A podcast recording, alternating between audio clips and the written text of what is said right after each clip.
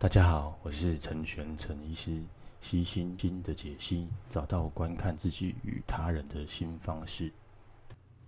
嗨，大家好，那今天啊，我们来继续读这个《正午恶魔》的第二章。好，这一章其实是主要在讲崩溃啊。那在开始之前呢，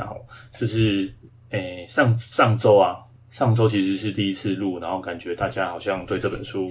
期待很多了啊。不过我大概我现在看的是比第二章还要快不少。那我觉得他整个编排的方式的确是很像他后来出的那一本这个《背离情缘》。然后其实作者其实做了蛮多功课的，他不仅仅就是很单纯的在描述呃忧他自己的忧郁症的一个过程，然后他其实那个。他的一些资料其实查的都还蛮详细的。那为了去 update 一下他的书中附的资料，然后那我自己这边也有做一些功课。那这边待会有提到的一些东西，都我都会附在那个 podcast 的 show note 里里面这样子。那如果大家可以去看一下这个 podcast 的 show note，那里面有有一些就是待会我们会提到的一些一些东西这样。那呃，因为有觉得不错的句子，我会我会念一下，然后我是讨论一下，那觉得还好的，那大家再可以自己慢慢看，因为其实东西真的很多。然后我觉得一周一周其实念一个章节其实差不多，嗯，它真的内容非常的丰富了齁。他有提到，不管无论是自己的或者是药物的，作者真的很认真做了很多很多的功功课。那因为自己在录 podcast，然后其实这周都在追剧，都在看韩剧。有一个韩剧还不错，它还是去不是去年，今年五六月的时候没有跟上这个讨论的热度啊，叫做《灵魂修缮工》。那以下没有业配，好，以下都是呃，因为现在合合法看的管管道就是 Line TV 跟 KKTV，大家可以上去找来看。Line TV 应该是免费的，那它里面的那个精神科医师。也有在录 podcast，然后我觉得哦，蛮有趣的。这个韩剧也蛮跟得上时事的哦。就居然韩剧也有这个在录 podcast 的精神科医师，就觉得非常的有趣了哈。这是题外话。好，那他这章其实回到这次的书了，他这章其实都在谈他的这个呃的忧郁的过程，然后第一章在讲整个忧郁的的故的故事嘛。那这章他讲他讲他大概三次，就是在。开始吃药之前，一次药之后，然后正式进入治疗这个三次的这个崩溃的过程，然后那整个崩溃的过程其实描绘的蛮详细的。那他其实待会可能有有一些翻书声，然后就是就是因为我现在就是一边讲，然后我一边翻这样啊。大概为了做这个 podcast，我来回看了两三次这样。不过有些地方怕有遗漏，所以我是我就一边录一边翻，说如果有一些。翻书的声音啊，请大家多多包涵。好，那他其实他他一开始就提到好，如果大家有看的话，如果没有看，那就听我 听我用说的了哈。那他一开始他其实就就有提到他自己就是呃小呃小学啊、初中啊，他就说他小学、初中都不太好，不过他家里其实都很过得很宽裕、很舒适啊。那念大学，他觉得他很开心、快乐啊，然后也认识很多人啊，然后大学交的朋友也都是他的好朋友啊。那甚至他也去又去念了博士学，念了那个去英国念了硕士学位，那也完成了学业，也很顺利做了作家的生活，然后在伦敦住了很多年，交了很多朋友。那他自己也提到，就说：“诶，我的情况大致如常，哦，没有什么改变。然后就是 so far so good。那我的人生目前为止，他都觉得很不错。那他这边。”语锋一转，他就说他：“他当你陷入重度忧郁时，哈，你会回头寻找问题的根源，哦，你很纳闷忧郁究竟从何而来，哦，是否一直在那里，哦，只是潜藏在表面下，还是像食物中毒般，哦，突然袭来。第一次崩溃后，我花了几个月的时间，哈，不断归纳早年碰到的问题，虽然都没有什么大不了的，譬如说，他就讲了，他可能童年的时候是。”不是不是头位出生，是臀位出生啊。那有人觉得说，哦，这样是跟这个早期的创伤有关啊。他自己提到他有一些读写的障碍，那可是他很小很小的时候就妈妈有发现，所以都有都有做一些克服，做一些治疗。小时候也很会讲话，那可能体体力不是很好，走路容易跌倒。那这些，但这些他说他这些一些古怪的零星的这个童年回忆啊，好像没有办法去解释忧郁症是什么。对，那其实。他作者一而再再而三在书中提到，哈，忧郁其实是很多面向的交杂。我们上上一集也有提到，就是即使精神疾病其实不单纯的只是生物学的原因，啊，或者是跟你的人生机遇、跟你的基因、跟你的呃社会环境，anyway，就是很太多太多太多的原因了，没有办法用很单纯的一个事情啊，找出一归纳出一个非常单一的原因，至少现在不可能。那作者也有提到说，其实可能只要有人存在，就都不可能啊，因为只要你有人有情感有这些东西，这些东西就是不可能找到一个很很合理的解释啊。那他这边有提到，就是说对小朋友来说，哈，成年人的这个存在焦虑，哦，这边有一点点存在主义的味道。不过他这边有提到这句，我觉得蛮好。他说，成成人的存在焦虑，哈，尽管可能痛苦不安，那通常都会有带有一种 反讽的自觉，哈。好，第一次发现人的脆弱，哈，第一次领会到生命有限，好，都是令人震撼的强烈冲击。那他这有提到他这些冲击的部分，哈。那另外，他后来他就提到，其实高中的时候，他就说他自己意识到自己对性向的疑惑，那他觉得他是在他这辈子最难克服的情绪的挑战。嗯，那他曾经也有就是有跟男生、男人交往过，也有跟女人交往过。那他也就是这个情况和他妈妈的关系变得复杂。那这些都还不至于齁，不至于说就是导致他崩溃哦。他这边提到第一次崩溃的。的点，他他说他自己说是大四的暑假，那非常的轻微的崩溃。他在说在欧洲旅行，然后有很美好的这个夏日的时光。那这是欧洲的旅行，还去了意大利，又去了摩洛哥，后来又去了维也纳，他又找了朋友聊天，好像都很开心。哦，可是，在维也纳的第二天，他没有办法跟陌生人吃饭啊。出门觉得哦不错哦，去看看画展，然后可觉得可能是自己啊想太多了哦。觉得自己是想太多了，然后可是再来是哦，第二天、第三天，慢慢的喝酒越来越喝了，越来越多，慢慢的睡不着，觉得自己哦，觉得自己快要撑不住了哈。那时候买了行李打包回家，那买了机票打包回家，啊，回家之后呢，他就觉得说哦，很沮丧啊，人家都还在玩啊，然后为什么为了这些小事情要躲在这个小房间啊，浪费整个暑假啊，觉得自己是笨笨蛋，觉得自己是白痴啊，然后在纽约没有什么事情做啊。然后又打了暑假，打了打了一些电话给朋友，然后就这样晃一晃，暑假就过了。啊，他觉得这个是第一次崩溃了。哦，那再来，他就说他他又去了英国念书啊，然后在念书的时候也很开心啊，交了很多朋友啊，开了 party 啊，哦，讲讲电话。哦，那两年大部分的时候，哦哦都是很开心的。那这个我觉得比较像是可能。年轻青年人，然后为赋新词强说愁的味道在里头，那说不出来是真的是什么原因，也说不出来是到底哪里出了状况。那他这边呢、他这边有提到，他二十五岁的时候，他妈妈得了卵巢癌，那似乎是因为这样子，妈妈就去世。那妈妈去世之后，他这边有提到，他这边有提到说，哦，呃呃，如果母亲没有生病，我的人生会截然不同。如果整件事不是这么的悲伤，也许我这辈。也许我这辈子虽然有忧郁的倾向，哦，却不至于崩溃。或许我会晚点崩溃，等到中年危机时才发生。那他觉得这个是很大的一个很大的一个不一样的点，然后他觉得自己呃很伤心、很愤怒，但他没有疯掉。那他从这个时候开始，哈，大概二十五岁这个时候开始，他就开始接受精神分析的治治疗。精神分析的治疗大概一周，可能要去到两到三次，那一次就是大概五十分钟。他做了四四年到五年了，啊，不过他忘记是在这个章节有提到，还是是下一个章节，他有提到说，哦，精神分析他可以找到过去的原因，但似乎没有办法给他一个很好的治疗。那即便我在做精神分析，然后他觉得他后来就是真的第一次崩溃了，哦，第一次第一次崩溃的时候呢，他这边是写到说他他的小说小说。他的小说已经出版了，好，那他他那个时候第一次是有一个肾结石的状况，他可能身体的原因，然后出版这个小说的压力，或者是可能出版小说可能要去一些交际应酬的部分，他觉得他这个就真的撑不住了。那他这里哦有提到了很多这个关于这个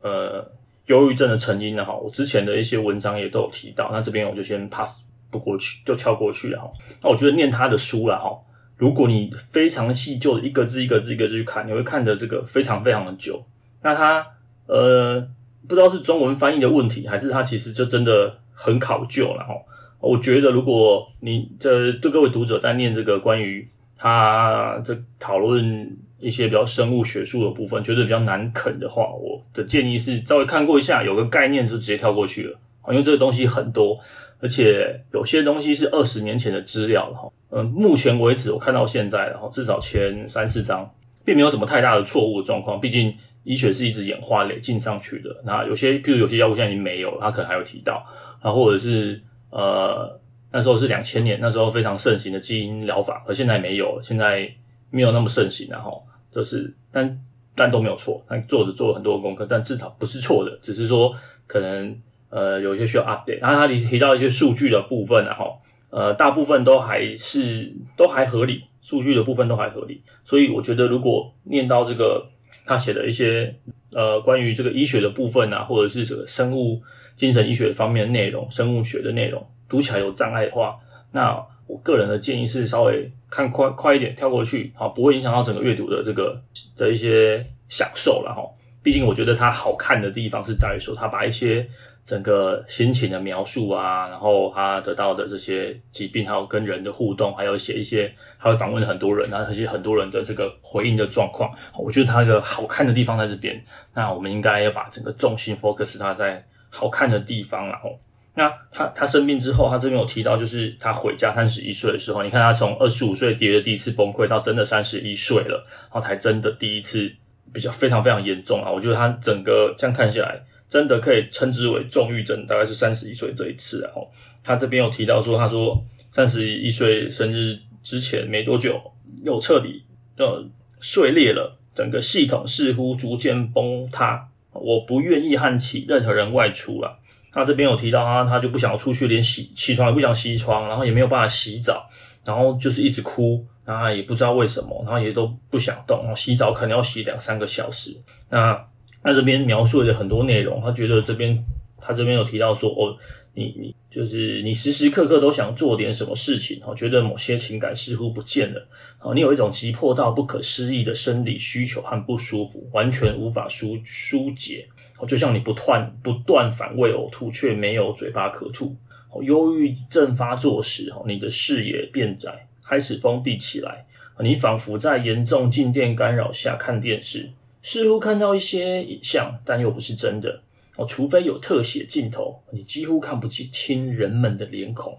所有东西都模糊一片。空气似乎变得浓稠窒碍，仿佛满是烂糊的面包。陷入忧郁啊，就像眼睛瞎了一样哦。起先眼前渐渐暗下来，然后黑暗笼罩一切哦，也像耳朵聋了一样。先是听力越来越弱，然后周遭是可怕的寂寞寂静，直到你再也无法发出任何声音来穿透那片死寂。哦，我觉得他描绘的这一段哦，大概就都是真的有重郁症最严重的时候会出现的状况。那只不过。呃，可能是呃个案或者是医师没有办法用那么这么许多比喻啊，许多比拟的字眼去描述这一段。那大家如果大家真的有类似这样的经验，那不妨可以可以就是来信或是留言看，要说说看你真的你还记得你忧郁症、重郁症发作时候的样子吗？那个时候的你是怎么样的？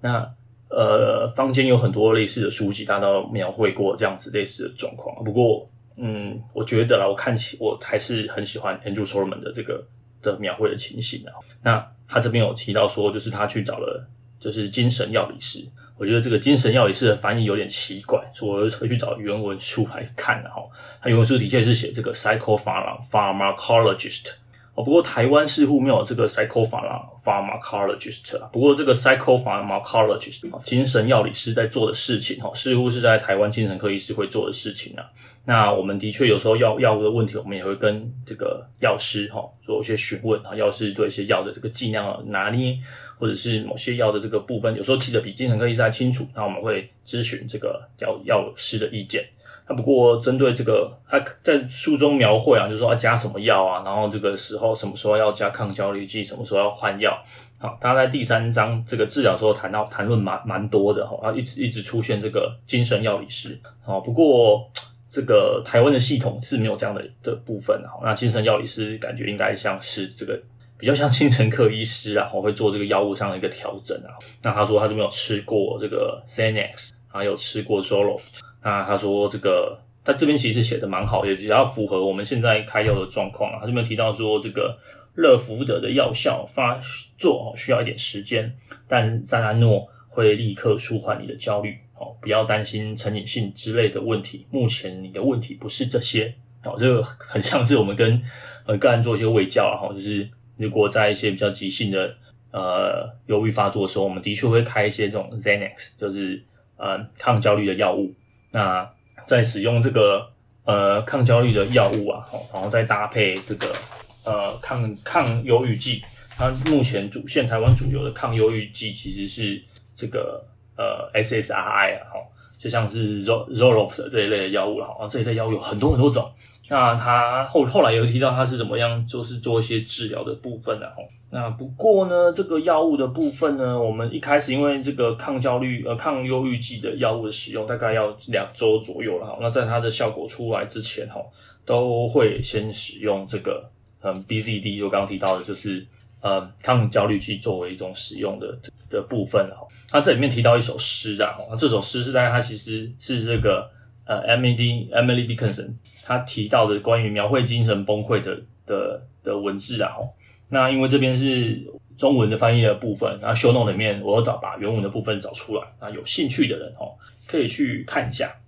那我这边稍微念一下他这个一小段哈，他说。呃，我感觉到有一场丧礼在脑海中，这个悼唁者是这样念吗？来走来走去哦，不断踩呀踩呀，直到哦感官知觉似乎穿透过去哦，等他们全数坐定哦，仪式如鼓般不断敲击敲击，直到我觉得心灵渐渐麻痹。那这一段哈描绘哈，它叫做脑中的丧礼啊。他之前上一集我有放那个 tech talk 的部分，有兴趣真的是可以去看一下，他把。这个脑中丧礼的过程哦，描绘的这个非常的清楚。他这边又把忧郁症，呃，重重度忧郁症在发作的时候的一些觉得时间过得很慢啊，然后什么都不想动的这个状况描绘的很非常非常的仔细啊。他这边提到说，呃，崩溃是荒谬的，好，那呃，罹患忧郁症的分分秒秒哈，犹如狗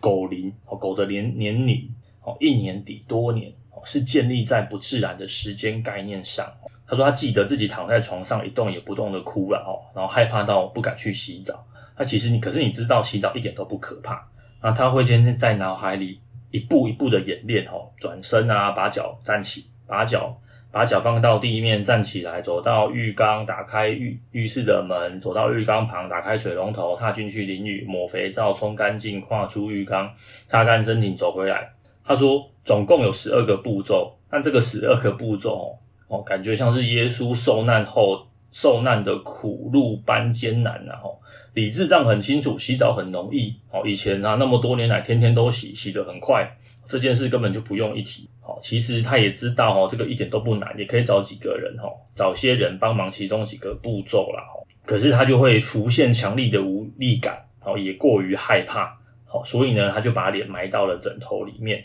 那双脚呢，踏在地上，然后这个时候就会开始哭，哦，不是因为办不到哭，而是觉得自己太蠢了，哦，连洗澡都办不到。在这个世界上，大家都在洗澡啊，啊，为什么我就是没有办法跟别人一样？哦，他又想到了，这些人也有家庭，也有工作，哦，也有银行账户，然后有各式各样的问题，哦，那比起来我的问题这么少，我只是爬不起来洗澡，哦，就就开始哭了。所以他又想了想了很久，哦。觉得光洗澡这件事情，哈，他就会有点在脑海反复反复的绕在里面，那他就觉得这样子真的很荒谬，他觉得这这样的情形就是荒谬。那他他这边有提到关于这个，他这边有描写了一段哈，他呃比较学术的部分哈，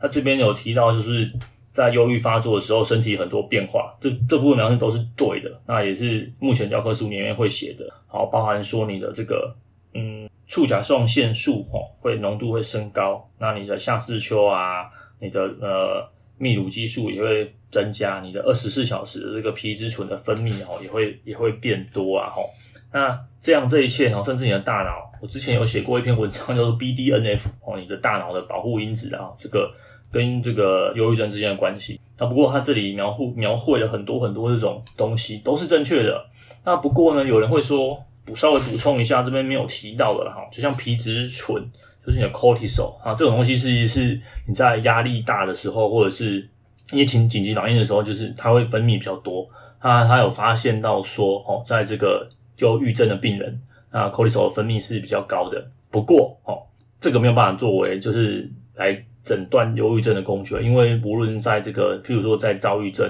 哦，在失觉失调症，甚至在这个呃失智症里面哦，或者其他精神科方面的疾病，都会有发现到 cortisol 比较 cortisol 比较高，就是皮质醇比较高，所以并没有办法做一个进一步的研究了哈。那另外也会发现到说，大概有五到十 percent 的人哦，会再发现他们的这个甲状腺其实是功能是异常的。那不过同样的哦，因为其他的这个呃精神方面的疾病哦，也会有这些呃异常的现象哦，所以这些都只能来看看说哦，得了忧郁症之后，你可以来测这些东西，但是其实没有什么特别特殊的作用了哦，只因为嗯其他的疾病也也有类似这样的情况啊，这边花了一些章节描绘了大概二十年前那时候的研究状况。那现在当然还是有一些新的、更多、更多的一些知道，不是那么单纯的这个，可能不是那么单纯的血清素了，还有其他的，像是上次有提到嘛，就是有 K 他命 MDMA 的 receptor，好，这这一类的，好像似乎也有跟这个忧郁症有些关系，那也有新药在在发展，但是对他这边就稍微描描绘了一下，嗯，关于呃这个药物的部分哈，那他这边呢、还有提到一个。嗯，对，他这边还有提到那个焦虑的部分呢，哈，会跟忧郁一起来啊。那这个是真的，他他描绘的这个地方有一个，在这个新版的那个当时候做的成书的时候，并没有这个这个这个注记了哈。不过在新版的这个诊断系统里面，是的确是有特别注记，在忧郁症的这个注记里面哈，是有焦虑的特征。好，那焦虑的特征包括哪一些哈？他这边他其实有提到哈，他说会激动哦，或者是会紧紧，觉得很紧绷哦，会觉得不寻常的不安的感觉，会有一些莫名的害怕的感觉，那会担心而且没有办法专心，那害怕这个可可怕的事情要来了，然后觉得自己可能无法自我控制。那其实作者的这些描绘哈，的确是很符合，就是这有这个焦虑的特征啊，在这个忧忧郁症里面有焦虑的特征啊，作作者的描绘是有的，然后那他这边后来开始提到，就开始吃。这个抗忧郁的药物啦，药效在一个星期后就开始显现，而且充分的发挥的效果。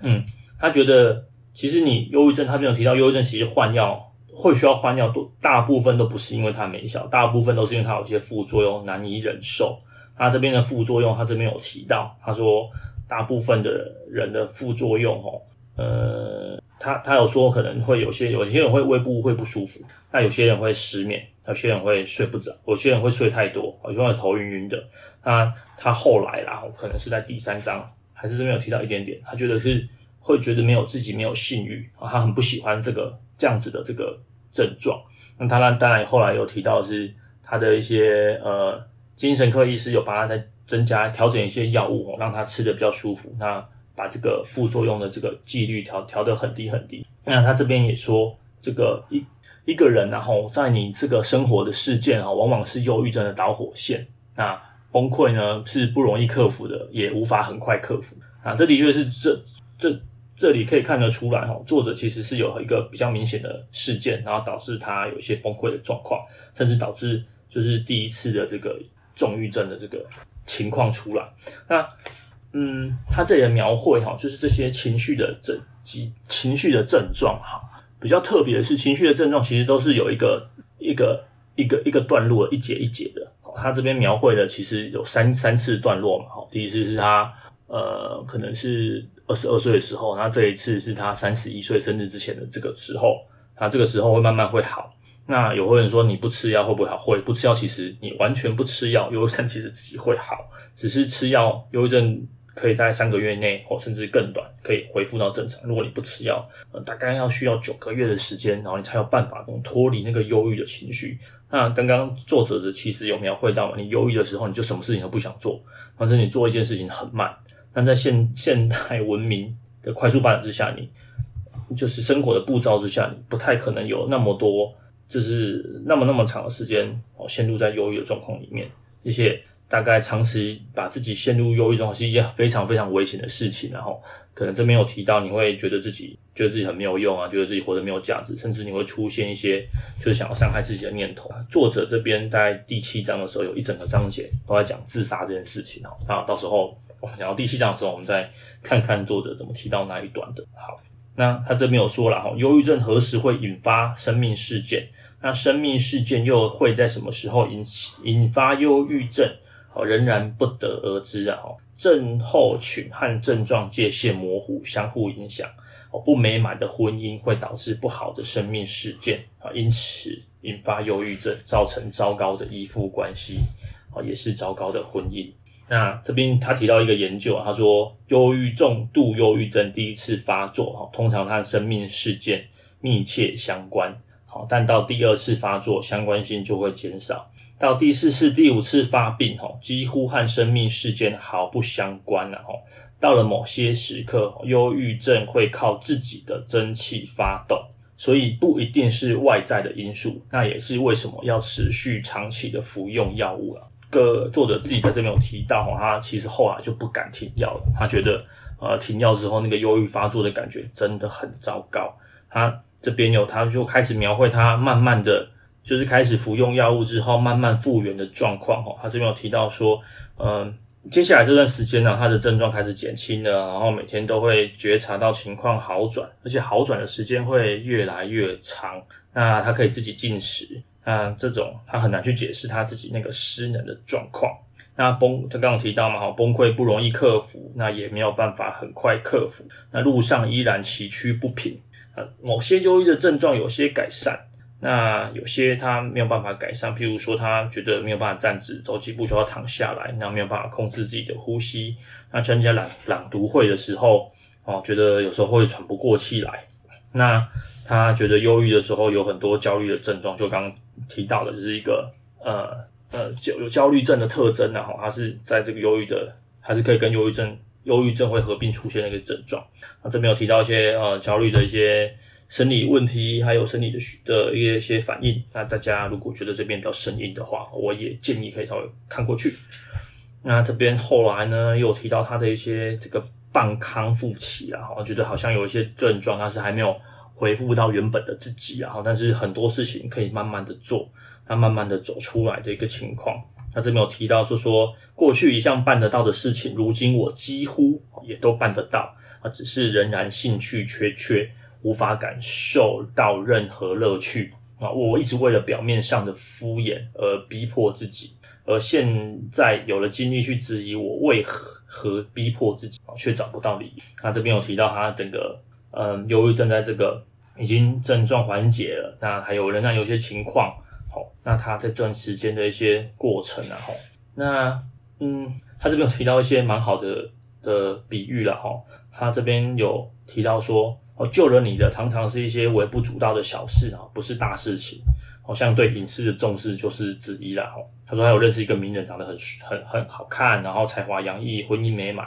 那呃，他高中认识很多的女生，都把他的海报贴在床头。那这个人告诉他，他快要三十岁的时候，他得到了重度忧郁症，且认真考虑过自杀。好，结果是虚荣心救了我。哦，他诚恳地说：“哦，想到人们事后会说我无法成功，或无法因应成功带来压力，或嘲笑我，哦，我就受不了。那成功的名人似乎特别容易为忧郁症所苦。那由于世界并非完美无瑕，完美主义者也很容易抑郁不乐。忧郁症会降低自尊，但就许多名人而言，忧郁症并不会消除自豪感。啊，这正是对抗忧郁的绝佳动力。当你陷入谷底。”爱几乎毫无意义的时候，虚荣心和责任感可以挽救你的生命的性命。这这段是作者他自己就是爬到了屋顶，然后他他想要自杀，觉得满脑子都是这种念头。那他他他不想要再这样子。那他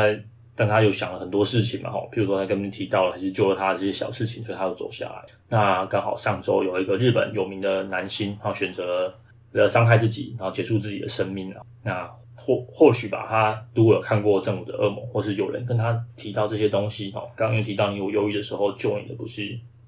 不是爱，哈，是一些细微的这种虚荣心，真是细微的责任感。或许啦，哈，呃，如果各位在听 Podcast 的各位，目前有任何一点一丝一毫的，呃，想要伤害自己的念头，那记得记得这个政府有提供二十四小时专线，好，就是一九二五，那你可以随时打过来，过去都会有人好接听你，然后。引导你。那如果家里附台湾的医疗也非常非常的便利性很高，那如果真的随时有什么状况，也可以到各大医院的急诊室啊，都会有医生然后在那边专业医疗人员哦去在在那边协助你。那呃这边还有其实有提到他的精神分析的一个历程啊，哈，他你看他刚刚说他二十五岁就开始做精神分析了，那一直到一九九五年的春天，我这边已经做了六七年的精神分析了。他这边有提到他做精神分析的一些心得啦，哦，他说。做精神分析的时候呢，我详细的检视我的过去，然后我从此认定母亲也有忧郁症。我还记得他描绘孩提时期的孤寂感。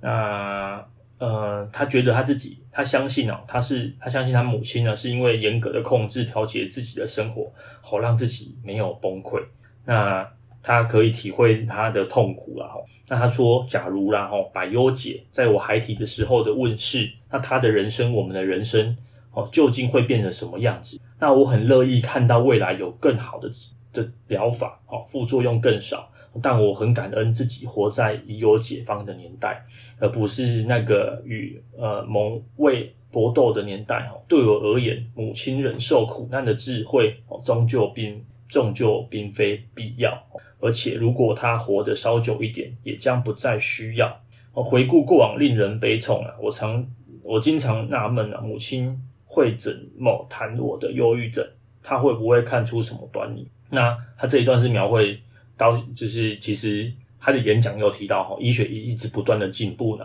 一一直不断的进步。那我们不要排斥现代科技或是现代医学所带来的治疗了哈。然后再次呼吁，就是药物很重要，那其他的一些治疗也都很不错。那不要放弃任何一项治疗的方式。他这边有提到他他停停药的过程的哦，他这边有提到说他停药停得很快啊，他觉得他自己知道这样很蠢，但他非常渴望摆脱药物了哈，他觉得他可以找回到自己，可这边提到说，可这个不是什么高明的策略哈，那停药会瞬间停药，你会很不舒服。那除非你在医师引导之下慢慢的停药，这边提到瞬间停药会，他就觉得好像好像喝了很多便宜的白兰地啊，眼睛痛啊，胃不舒服啊，吼，可能突突然戒掉克优果的戒断症状，那他会做噩梦啊，醒来心跳蹦蹦跳啊，吼，那他的精神药理师一再告诉他，准备停药时应该要慢慢来，哦，那他就莫名其妙停药，那当然如果他停药了，他这边又又开始有些。一些比较不好的念头，他这边提到说，他就开始一些从事一些危险的性行为啊，他就是呃，可能跟呃跟不同的人，然后从事好几次好几次这个无趣又不安全的性行为过后，那他觉得他觉得好像这样不是很好，他去做了一些检查，然后觉得还还好没有得到 HIV，让他觉得呃他他其实是用想用 HIV 自杀，他也不想要传染给别人，那因此他就去做了一些。一些检查，嗯，那这边有提到了一些一些他的一个叫做 Stan 的一个人，他的也是得忧郁症的过的过程，还有治疗的过程啊。那还有提到电痉挛疗法，啊，这边有提到电痉挛其实最主要的副作用就是会丧失一些短期的记忆啦。哦，那其他的除了这个这个之外，并没有其他太多的副作用。那不过因为它看起来很残忍、很残酷了，所以其实民众的观感不是很好。啊，但是它其实是忧郁症的最后一线治疗方式啊，就是刚刚提到药物也不行啊，经济治疗也不行啊，甚至其他治疗都不行的时候，你试过很而且换了很多很多的药物都不行的时候，那电电痉挛治疗就是最后一线最有效的疗法哈。所以他在治疗那一下一个章节他也有提到了哈。那他这边嗯还有提到了一些啊，在后面再说好。好，那。他这边他有认识一个人哦，他写了一首诗。他这边提到就是药物跟新药的主，还有他个药物跟这个带给自己的那种感受，我觉得描绘的非蛮还蛮有趣的。这个诗人叫做诗人，嗯，他没有他没有写英文的名字，叫做珍肯恩。他写到说，呃，我们试了新药，新的用药的组合，突然间我又重新活了过来，好好像被暴风雨卷走的田鼠，好掉落在离家。三个山谷和两个高两座高山之外，他可他我找得到回家的路。那他也知道，也认得路边的商店。那他记得房子啊、谷仓啊，还有杯子，还有他喜欢的俄国小说。他最他的意思就是，对他而言，哈，一切似乎又回来了，觉得很陌生，很，然后慢慢就会变得熟悉，然后他慢慢的又可以找回到自己啊，嗯。那这边刚刚其实有提到，他这边有提到是 SSI 的一些副作用啊，比如说降低性、性欲啊，做怪梦。那但是呃，有些科学家哈会去批评然后这个百忧解的产业哈，将百忧解扭曲成强迫推销给无辜大众的危险药物了哦。在理想的世界中哈，没有人需要服药，我们身体会自我调节。那么谁还会想吃药？哦，这一类的书籍啊，或是这一类的主张啊，各作者会觉得说他在迎合。迎合大众心中最廉价的恐惧啊！我谴责这些愤怒即时阻碍痛苦的病患啊，接受可能让他们重生、重获新生的良性疗法。好，他说：“吼，嗯，忧郁症还是要接受治疗。那这些 反精神医学，或是反我，我其实想问反问这些反精神医学的，那如果不这样接受治疗，还有什么的方式？有没有办法提出？”用就是实证的医学的方式，哈，用这些和呃证有更有证据力的方式去来提倡说啊，我们不要吃药，我们有更好的解决方。如果有，那当然更好。那这些反精神医学的人，他们找不出更好的方式，找不出更好的药物，甚至找不出更好的治疗的方法，那就一再的抨击这样子的呃呃药物的产业。那我觉得这样是是会让原本有机会然后接受治疗，然后重获新生的人，他断了。若相信的血，然后断了他们治疗的机会啊。那，嗯，好，他这边有提到哈，他其实前两次的崩溃，嗯，他都是自己停药了哈。他在第二次崩溃之后，他过了还不错的日子。他第三次崩溃的时候呢，他是他觉得是小崩溃，那他其实是有是有在服药的，他只是药效就就可能不知道为什么没有效。对，我们也常常遇到。现实就是我们临床案例上面遇到很多的个案，也都有这样的状况，可能哎吃药都有效，也没有什么特别的生命事件啊，可是就是会呃还是有些症状出来。那这个时候各作者这边又去找他的精神药理师，就是他精神科医师，就是让他调整药物啊，然后做一些微调，加一些不一样药，或者换一下不一样的药，还是可以维持稳定。为什么会不无效？不知道，不知道是什么原因。目前也没有特特别的原因啊。总之就是他又换了一些药物，然后又就可以重新抓回到他的这个状况。空气这个不是空气，就是呃，忧郁症会变得很复杂。那到底什么原因？目前科学也没有这么多的解释。那总之他在这边嗯，去描绘他的这个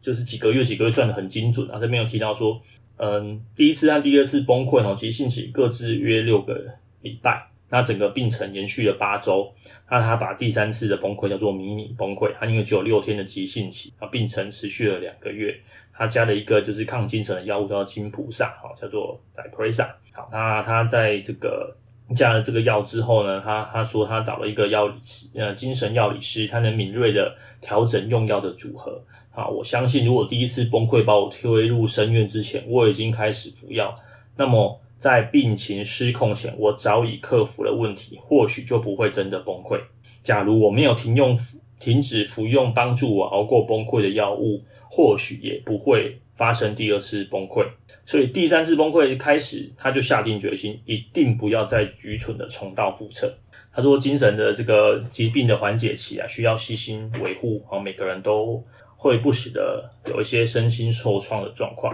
啊，特别脆弱的人碰到问题时，很容易旧病复发。那人在细心关照下呢，接受适当的药物治疗，那呃，辅以能辅以能维持情稳定情绪啊，激励病史感的谈话，才可能拥有相对自由的一生呢。那大多数的重度忧郁患者都需要混合服用多种药物，那有时候还需要特殊的剂量。那这边。他又提了一个寓言的故事，哈，就是说，诶，有一个人他家里很穷啊，住了好多好多人，房间又很窄啊，去问了智者，智者说，怎么样可以摆脱这样的生活？他说，你赶快跟一只羊生活，他这个羊会把家里的衣服就是都吃光啊，变得更挤啊，然后大大便又很臭啊，然后过一个又过一个月，又跑去问智者说，啊，那你都说这样子日子好过，已经过一个月了啊，你怎么会有这样子的建议呢？日者就说，你把羊赶出去，你就会觉得日子过得很美好。那其实忧郁症也是啊，他这边提到说，忧郁症也是这样。那你如果克服了忧郁症，那你才有办法跟现实之间的问题和平共处。对我，呃，人活着在世有很多很多各式各样不不同的疾病，那每个人得到疾病呢，都会问说坏命哦，为什么是我？”这个问题我没有办法回答，但是我可以回答是：如果有这样子的问题，那我们可以怎么做？我们可以怎么去克服？我们有对话式的心理治疗，我们有很不一样的很多种不同的药物啊，可以。做很好很好的的调控，那我们也可以呃把药物的副作用尽量控制在最最少的状况。那这边说大家都会担心副作用嘛，吼，那他他说，嗯，大家都担心终身服用服药的副作用啊，吼，但这么做的副作用其实并不重，和不治疗的危险相比起来，显然微不足道啊。那有人问他说，呃呃，副作用你要不要减轻用量？他是这样子回答，他说。呃，减轻减轻用药啊，就像你这个汽油慢慢停用这个化油器的齁，那你低剂量等于汽汽车拿走了一半的化油器，那汽车就跑不快，或是容易出问题。那停药或者是减轻药量，当然也是这样。啊，不过我觉得啦，如果你服了精神科的药物，长期的抗忧郁剂期已经大概两年以上，现在你就一次的重郁症状况，而且两年以上已经非常非常稳定了，那的确是可以考虑停药。慢慢逐步的停药，但是如果你的忧郁症是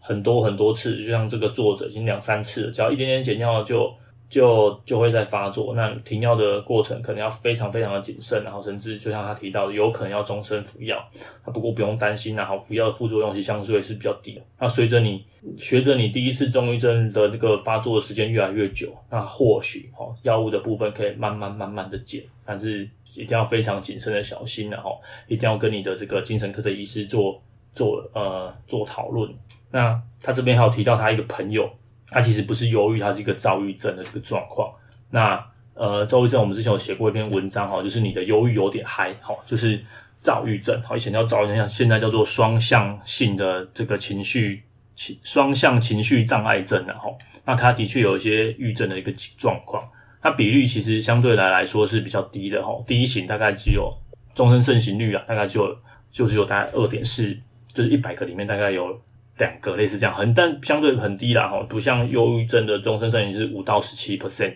好相对高很多，好，但是很多这种躁郁症或者双向情绪疾患的第一次发作都是以这个忧郁的方式发作了哈，因为。使用的药物之后，使用的药物是不一样，控制的状况也不一样，预后也不一样哈。所以如果这样的状况，还是还是得去找精神科医师，然后做一个很好调药的方式的哈。那呃，关于这个疾病的介绍呢，我有放到这个 show note 里面，那有兴趣的人也可以看一看。那他这边呢，最后呢，他是用一段话总结了，他说，那也作为我们今天的一个结束了哈。他说，我们之中啊，有谁能坚持忍受自己的困境？好到头来，多数人都能办到。我们会向前进。那也希望，如果在听这个 podcast 的你啊，或者看这本书的你，的确是曾经过去有收接受到呃忧郁症的你哈，有这样的情况，那也希望可以用这句话做为分享哈，就是嗯。到头来，多数人都办得到。那到头来，大家都会往前。那我们今天 podcast 到这边。那我们下一次，嗯，可能会念第三章，就是治疗的部分。那这部分我得准备一些资料啊，因为治疗很多。那还有那个 alternative，第三章和第四章，看我看看能不能一起讲。如果不行的话，我们就拆开讲，就是一个 freestyle。好，那今天到这边，拜拜。